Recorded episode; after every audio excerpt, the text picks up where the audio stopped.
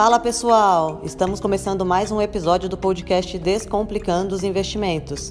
E eu sou a Bruna Curopos e estou aqui para descomplicar. Hoje o assunto é reserva de emergência. Vocês conhecem, já ouviram falar, sabe a sua importância, como calcular e principalmente onde deixar essa sua reserva de emergência? Vamos falar de tudo isso agora. Mas antes, não esqueça de seguir aqui o podcast nesta plataforma.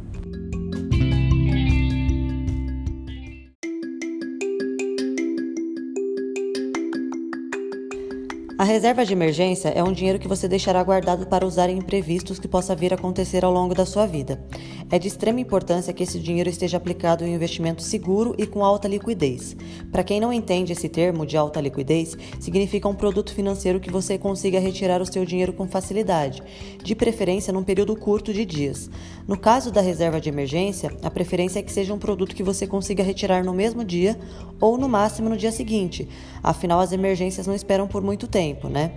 É, alguns especialistas no mercado, eles orientam que o profissional CLT, por exemplo, é, ele deixa a sua reserva de emergência para no mínimo seis meses. Já um profissional autônomo, a preferência é que ele deixe para 12 meses. E para vocês entenderem a importância disso, né, da reserva de emergência, eu vou pegar como um exemplo um acontecimento recente que aconteceu, que foi a pandemia do coronavírus. Muitas pessoas ficaram desempregadas. As que eram CLT ainda contaram com algum auxílio, com alguma ajuda aí do governo, né? Ou, por exemplo, um auxílio emergencial. É, e isso foi por um período, né? Vamos lembrar aqui que eles, eles é, repassam esse dinheiro por um período curto de tempo.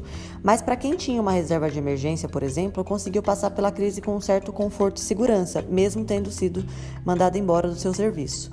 Já um profissional autônomo que dependia exclusivamente do dinheiro que ganhava no dia a dia e, se, é, e não tinha né, uma reserva de emergência, passou pela crise com certa dificuldade e dependendo do governo, se é que conseguiu algum auxílio, algum auxílio do governo nesse período. Né? É, e uma coisa importante de dizer também é como você faz o cálculo dessa reserva. Se você tem um custo fixo mensal, por exemplo, de 3 mil reais, para você fazer o cálculo é muito simples. Você vai pegar esses 3 mil reais, que é o seu custo fixo, e fazer multiplicar, né? Fazer vezes seis meses. Então vai dar um total de 18 mil reais. Então aqui você já consegue ter um norte de como você calcular é, a sua reserva de emergência. Que aí através desse cálculo você consegue já começar a pensar em quanto você consegue aportar, né? Aplicar mensalmente até compor é, essa reserva aí para você.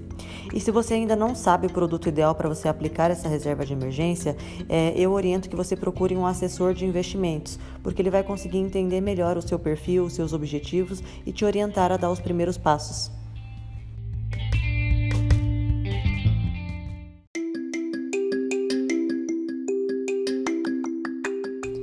Se você quiser saber mais sobre finanças, mercado financeiro, sobre os investimentos, não deixe de seguir o podcast aqui nessa plataforma. Compartilhe com quem você acha que vai agregar essa informação que eu passei por aqui. E se quiser, também pode me seguir no Instagram, Brucuropos, onde eu posto conteúdos diariamente sobre o mercado financeiro.